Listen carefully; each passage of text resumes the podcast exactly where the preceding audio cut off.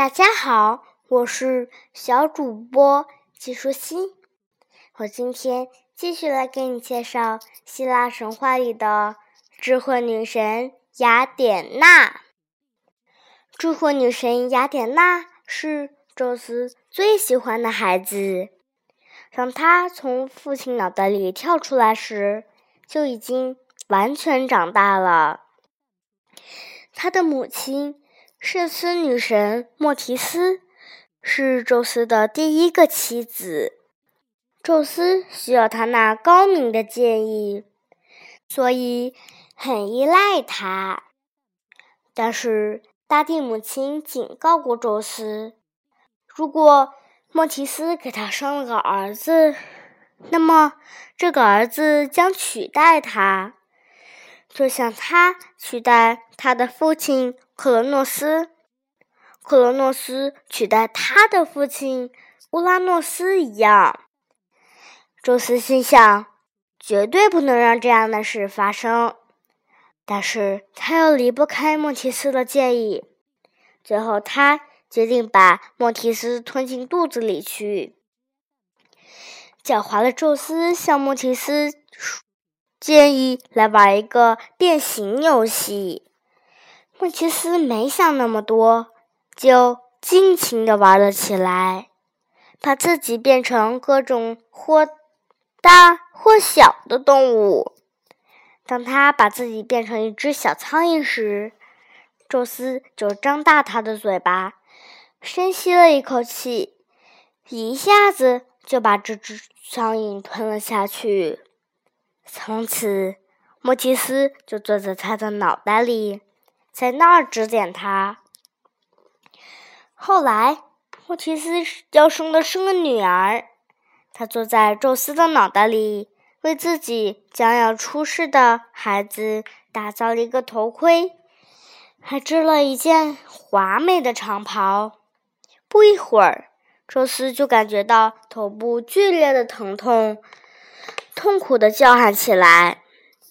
所有的神都跑来帮他。能干的赫菲斯托斯抓起工具就敲开了宙斯的头颅。雅典娜身穿长袍，戴着头盔跳了出来，一双灰色的眸子，眼波流转，雷声隆隆。众神伫立在惊愕中。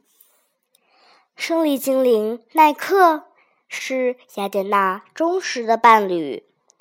雅典娜只指挥那些为正义而战的军队，奈克总是紧随其侧。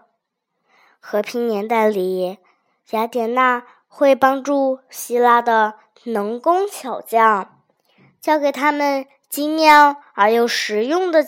技艺，他一直对自己纺织和制陶的技艺感到非常自豪。但是，只要他的学生们给他适当的尊重，他也乐于见到他们青出于蓝。他有个学生叫做阿拉克尼，是个普通的乡下姑娘，织布的手艺相当精湛。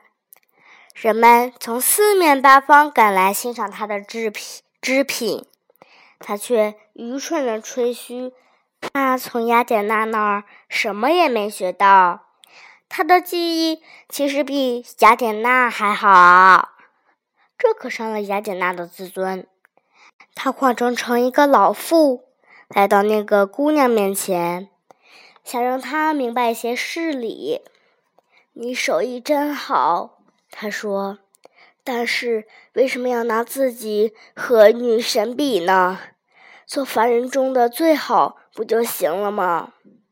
让女神雅典娜自己来跟我比试比试吧。”阿拉克尼不可一世的回答说：“雅典娜气愤的现出了真身，神圣庄严的站在了这个女孩面前。”自大的女孩，她说：“就如你所愿吧，在你的织布机前坐下，让我们来比一比。”雅典娜织出了最华丽的挂毯，针脚严密，颜色鲜艳。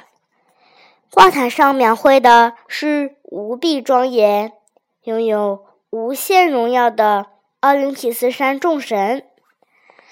阿拉克尼的挂毯织的也很漂亮，雅典娜自己也不得不承认，这个女孩子的手艺无懈可击。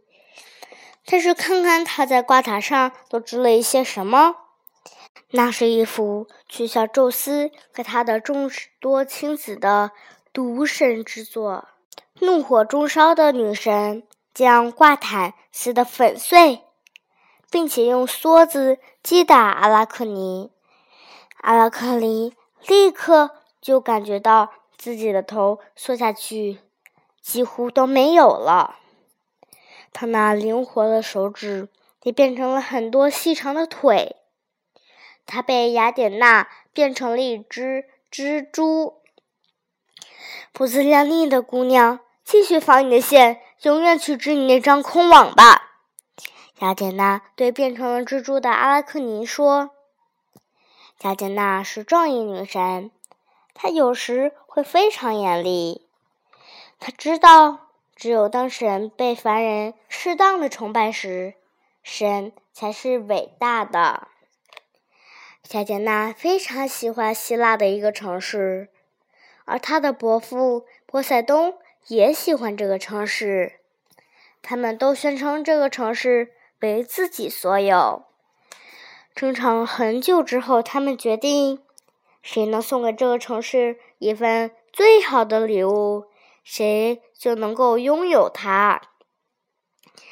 这两位神领着一大群市民登上了。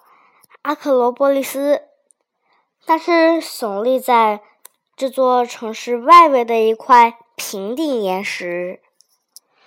波塞冬用他的三叉戟在悬崖上一击，一股泉水就从那儿流了出来，人们都欢呼着。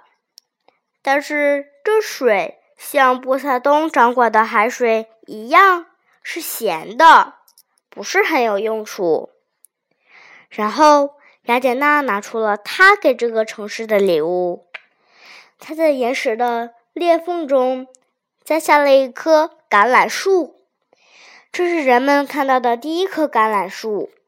在这两件礼物里，雅典娜的礼物是认为是更好的，因为它可以为人们提供食物。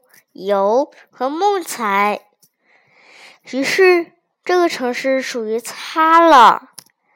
在阿克罗波利斯上之上，美丽的雅典娜神庙中，雅典娜和她肩上那只聪明的猫头鹰一起守望着她的城市雅典。